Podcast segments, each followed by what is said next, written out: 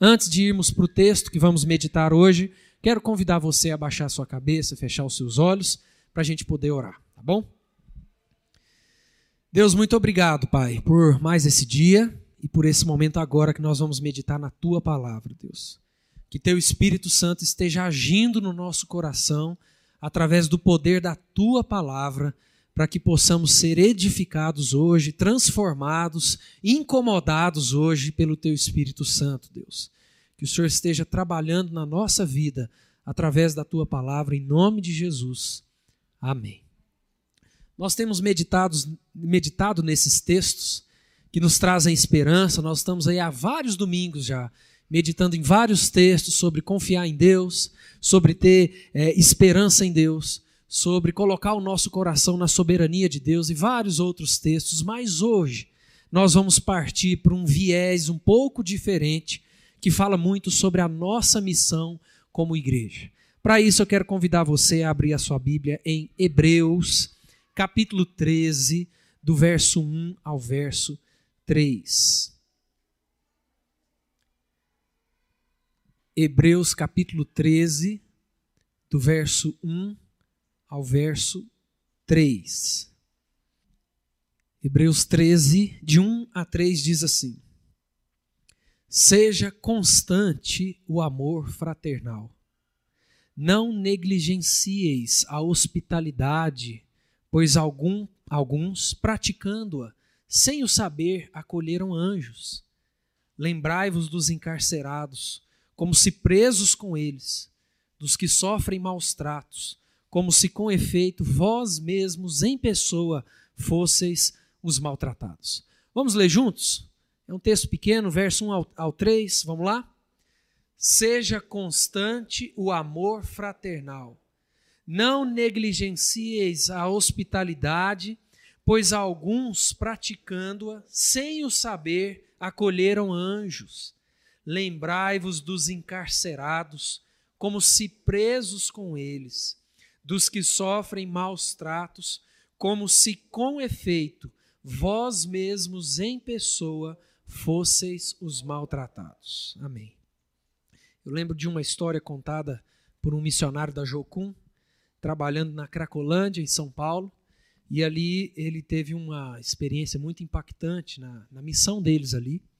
Tinha um, um rapaz, é, um travesti que morava ali na Cracolândia, e ele tinha feito alguns implantes na parte traseira.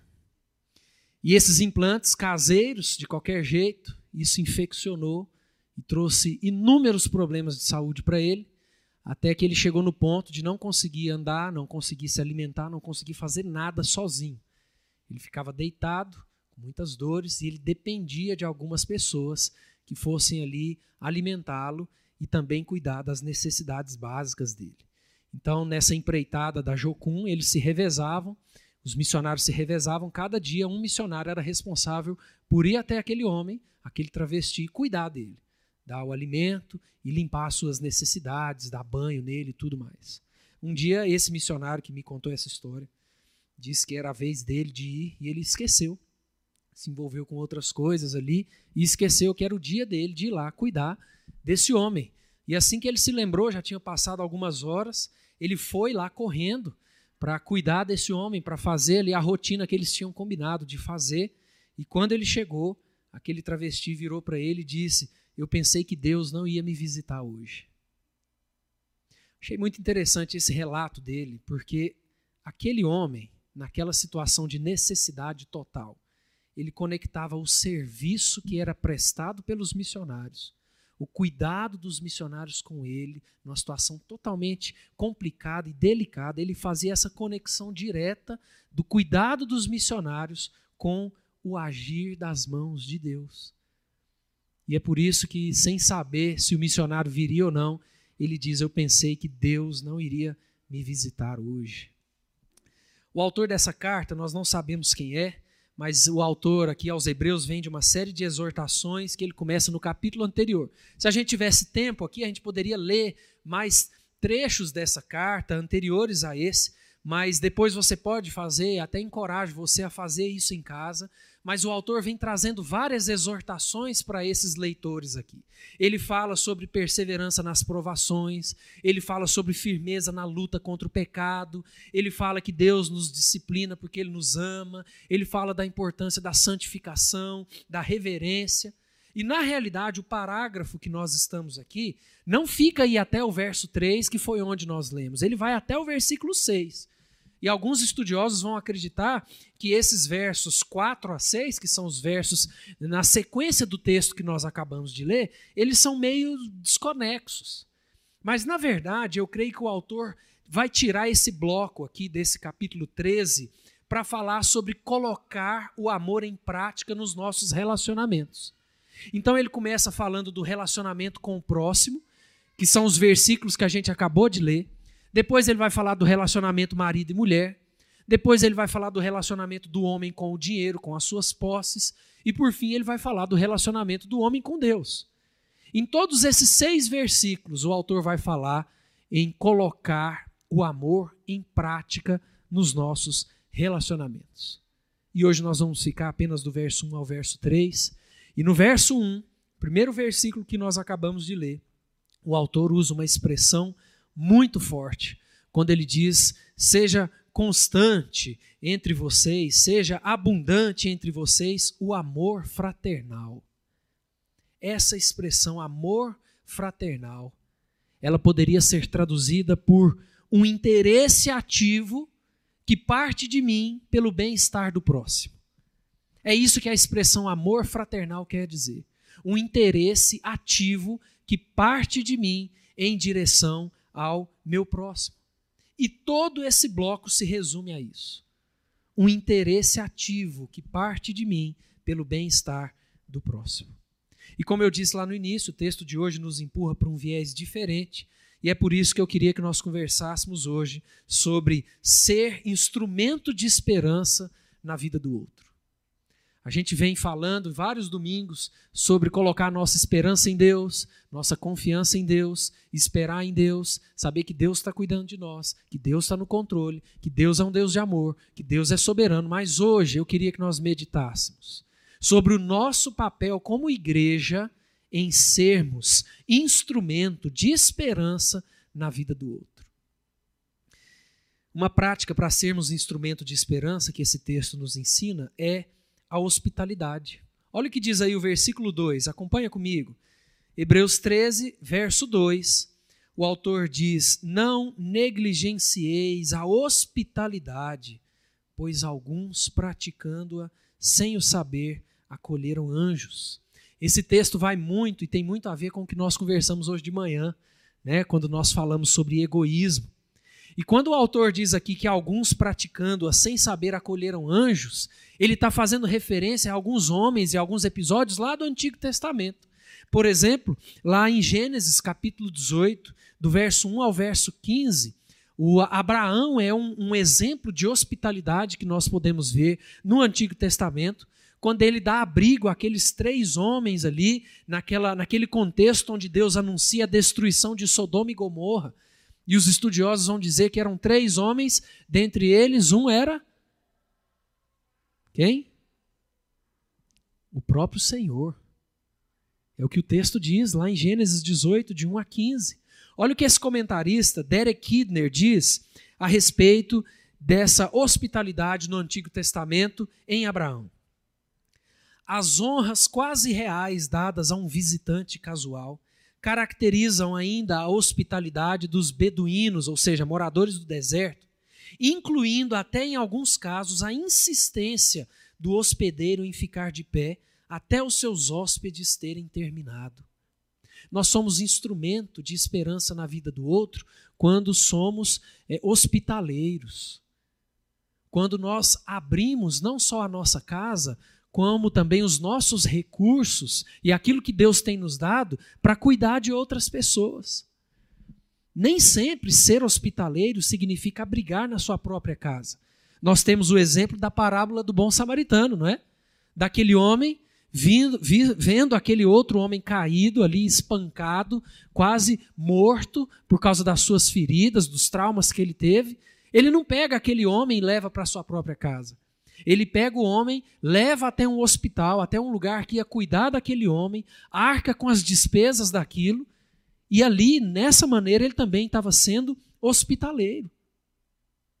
Eu e você, como igreja, nós precisamos ser a ponte entre o necessitado e muitas vezes a instituição que vai suprir as suas debilidades.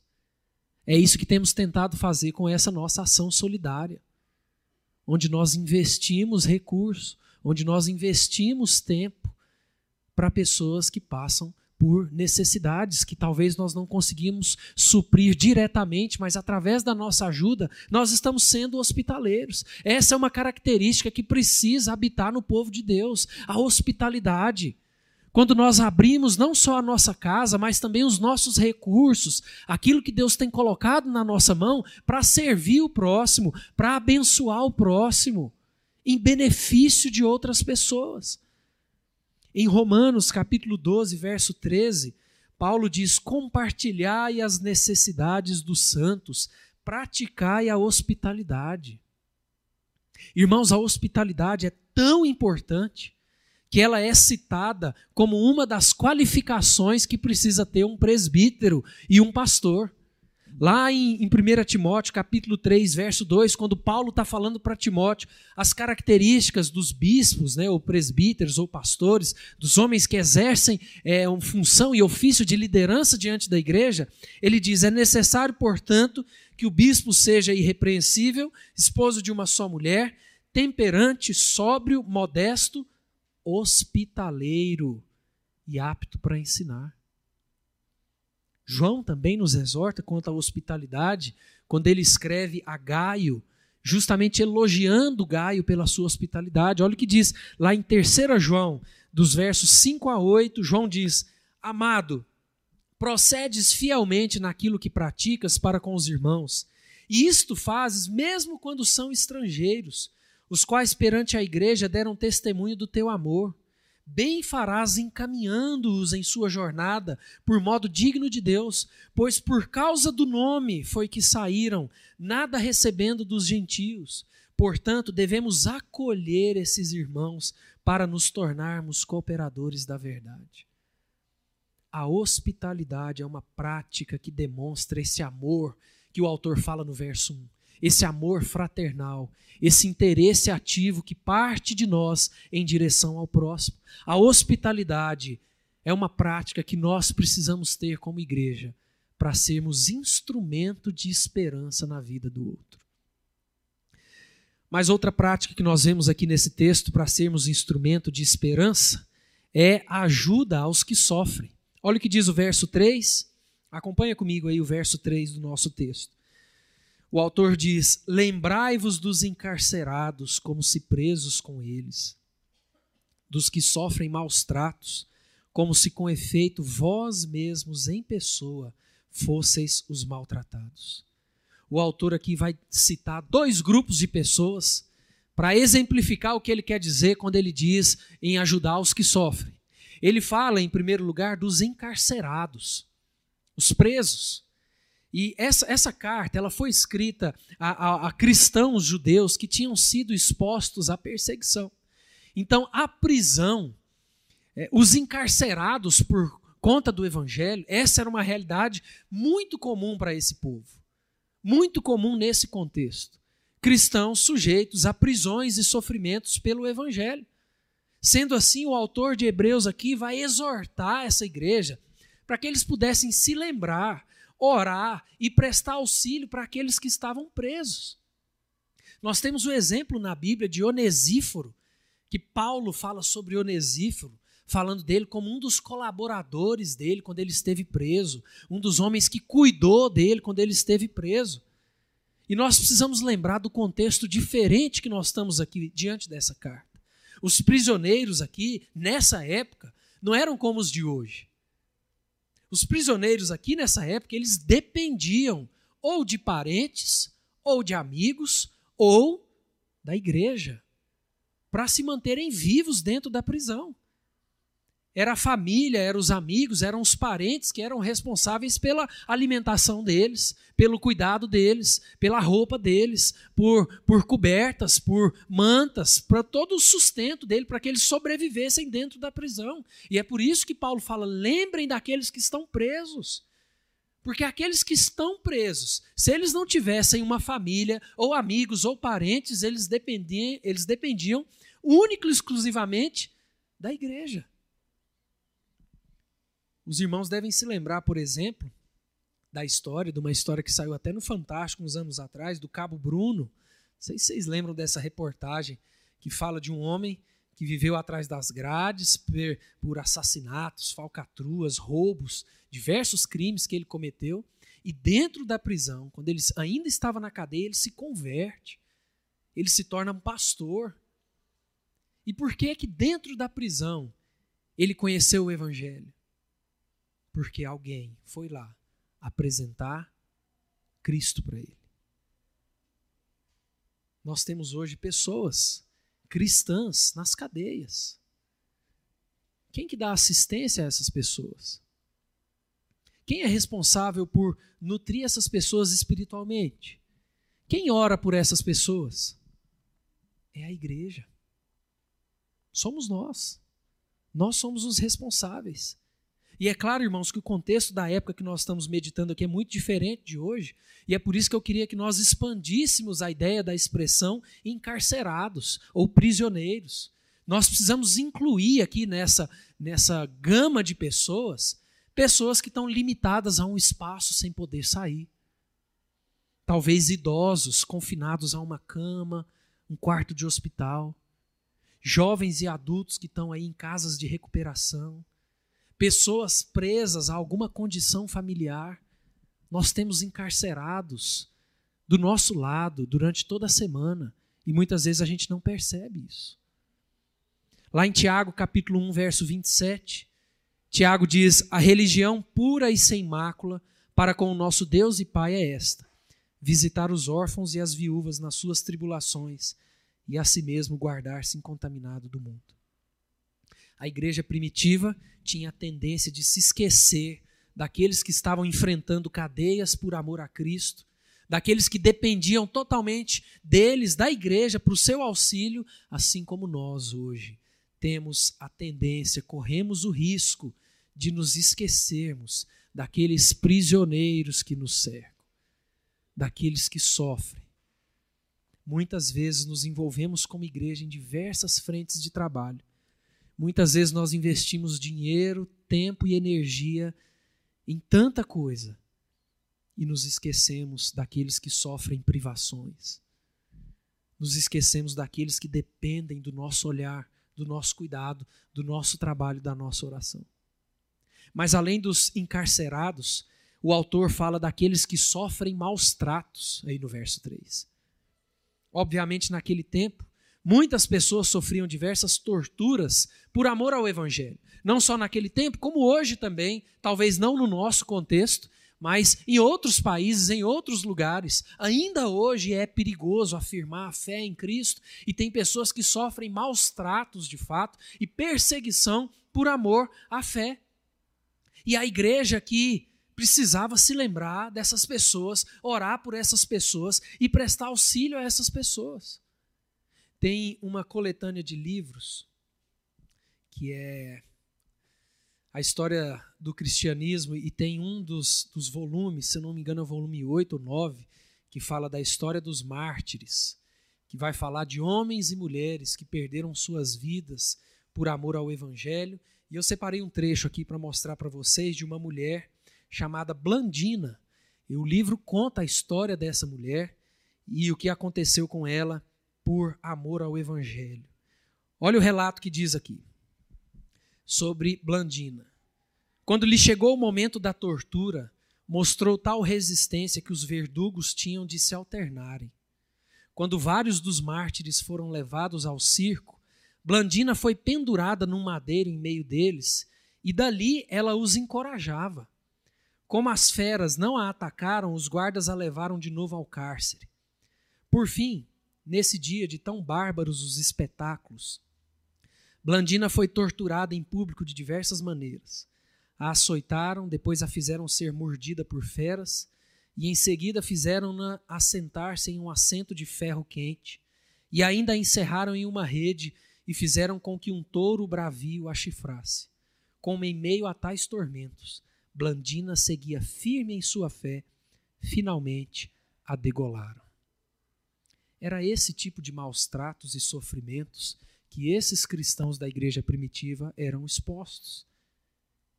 E irmãos hoje, nossos também, em outros países, são expostos.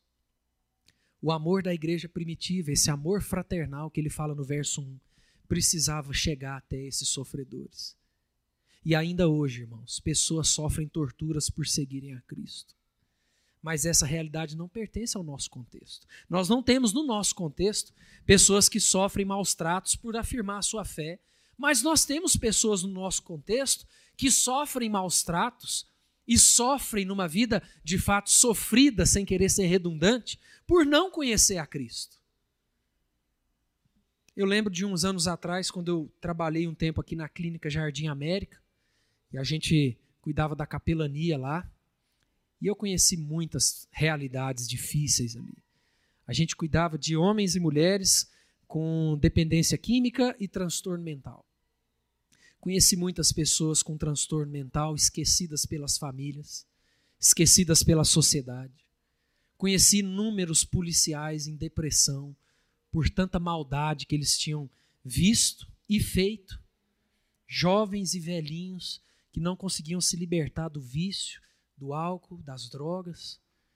E nós precisamos nos lembrar que o grande responsável pelo cuidado dessas pessoas que sofrem é a igreja. Somos nós, o povo de Deus. É através de nós que Deus vai chegar até essas pessoas. É através de nós que essas pessoas vão ser cuidadas, nutridas e principalmente evangelizadas. Nós não precisamos estar necessariamente num bairro pobre para ter contato com gente que sofre. Nós não precisamos estar necessariamente num bairro mais humilde, vamos dizer assim, com mais necessidade visível, para estar em contato com gente que sofre. Tem muita gente nesse bairro, no bairro da nossa igreja, nos nossos bairros onde nós moramos, que tem dinheiro, que tem recursos, mas que passam por sofrimentos terríveis, que estão doentes. É só você olhar o índice de suicídios da nossa região. Tem muita gente no nosso meio que sofre. E o maior desses sofrimentos, que está no meio das, dos, dos nossos círculos de vizinhança e amigos e parentes, é quando eles caem em si. E eles veem que tem tudo que muita gente sonha, mas eles não têm felicidade.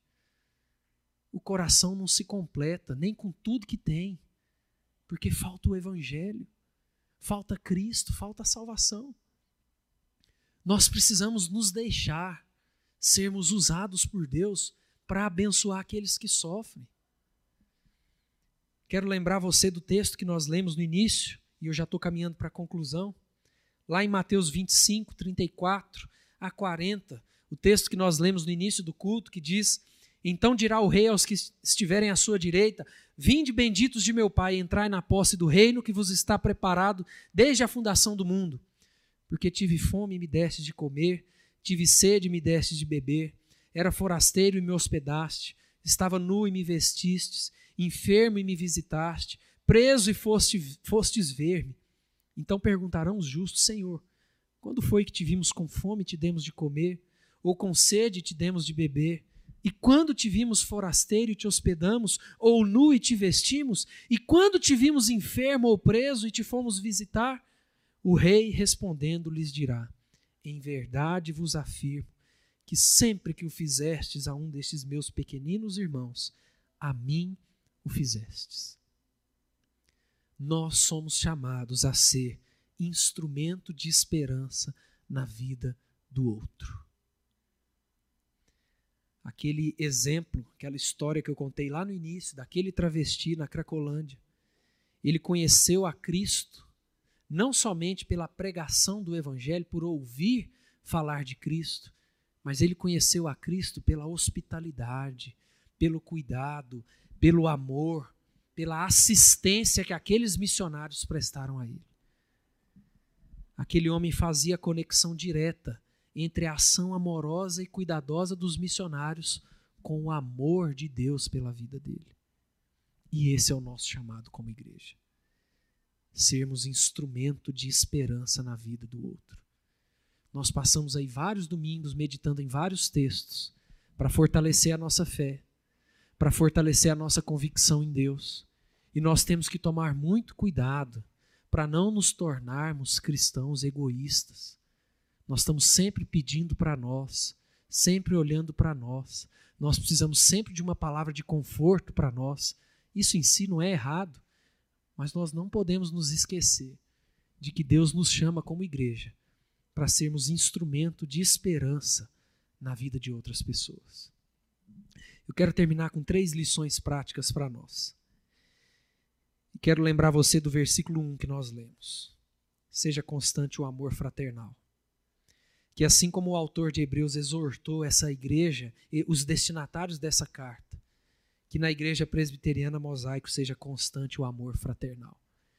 Um interesse ativo que parte de nós em direção ao próximo. Três lições práticas para a nossa semana. Primeira delas é orar pelas pessoas que sofrem ao nosso redor. Muitas vezes a gente não sabe quem são as pessoas que convivem conosco que, que estão enfrentando sofrimentos, que estão passando por momentos difíceis. E a primeira lição prática para nós é orar para que Deus mostre essas pessoas. Quero convidar você a fazer isso essa semana. Deus, quais são, quem são as pessoas do meu bairro, da, dos meus vizinhos de apartamento, dos meus amigos de trabalho, da igreja, do, do meu círculo de convivência no meio da minha semana. Quem são as pessoas que estão sofrendo e que eu posso ser instrumento de esperança? Eu quero desafiar você e desafiar a mim mesmo, obviamente, a orarmos dizendo: Deus, nós queremos ser instrumento de esperança na vida de outras pessoas. Essa é a primeira primeiro desafio nosso, orar para que Deus mostre para nós as pessoas que ele quer usar para que através de nós chegue a esperança do evangelho e a esperança de Cristo. Segunda lição prática para a nossa semana e para a nossa vida é reavaliar a maneira como administramos o que Deus tem nos dado. Nós precisamos reavaliar a maneira como administramos o que Deus tem nos dado. Um exemplo disso é o seu dízimo e a sua oferta. O seu dízimo e a sua oferta fazem parte de recursos investidos na proclamação do reino, do evangelho. Nós precisamos incluir no nosso orçamento, na nossa rotina, tempo e recurso para ajudar pessoas que sofrem. Muitas vezes a gente trata o nosso orçamento, as coisas que Deus tem nos dado, só para nós, só para as nossas necessidades. E nós ficamos com o orçamento estrangulado, sem conseguir separar o nosso dízimo, a nossa oferta, ou ainda um recurso para atender necessidades, um recurso para fazer uma doação para o projeto Mochila no Sertão, um recurso para doar cestas básicas, nós precisamos reavaliar como nós temos administrado o que Deus tem nos dado. Hoje pela manhã nós conversamos sobre isso, sobre egoísmo. Muitas vezes, tudo que nós temos, tudo que Deus tem colocado em nossas mãos, é usado exclusivamente para nós mesmos. Isso é um erro. Primeiramente, porque o que nós temos nem nosso não é, é de Deus e tem que ser administrado para a honra e glória dele. Então, essa é a segunda lição prática para a nossa semana. Reavaliar a maneira como temos administrado o que Deus tem nos dado. E eu não digo apenas de questões financeiras, mas também o tempo que nós temos, os dons e talentos que nós temos, tudo aquilo que Deus tem nos dado para servir o próximo. E por último, nós precisamos tomar decisões estratégicas. Não adianta ficar só no é verdade, amém, que bênção, é isso mesmo. E amanhã é segunda-feira e tudo volta ao normal. Nós precisamos tomar decisões estratégicas. eu vou contribuir com tal missionário, com tanto por mês a partir do mês que vem. Vou entrar em contato com esse missionário e falar assim: olha, nós, minha casa, quer te abençoar com esse valor até o fim do ano. Ou eu vou separar no meu orçamento o valor para tantas cestas básicas por mês, para famílias que estão passando necessidade. Ou eu vou dedicar dois sábados por mês para servir nessa visitação de hospital, ou nessa distribuição de cestas, ou nessa comunidade terapêutica. Nós precisamos tomar decisões práticas. Se nós não tomarmos decisões estratégicas, isso fica apenas na nossa emoção, na nossa mente e amanhã tudo volta ao normal. Um exemplo disso, eu tenho um amigo que ele adotou algumas regras na vida dele sobre essas questões de decisões estratégicas. Então, uma das regras é que todo recurso que ele recebe, além do salário, todo o dinheiro que entra para ele, além do salário, ele, ele tira 20% para doar para alguém, para fazer uma oferta para um missionário, para fazer uma oferta para alguma família de alguma forma. É esse o exemplo de decisões estratégicas que eu estou falando. De fazer compromissos com Deus. Deus, a partir de hoje, eu vou tomar essa e essa decisão para que eu possa ser instrumento de esperança na vida de outras pessoas. Amém, irmãos? Vamos orar por isso? Para que Deus faça isso acontecer de fato no nosso meio para que Deus faça de fato essa palavra, como nós lemos lá em Tiago, no momento de confissão de pecados, que nós não sejamos apenas ouvintes da, da palavra ou pregadores da palavra, mas que possamos ser praticantes da palavra.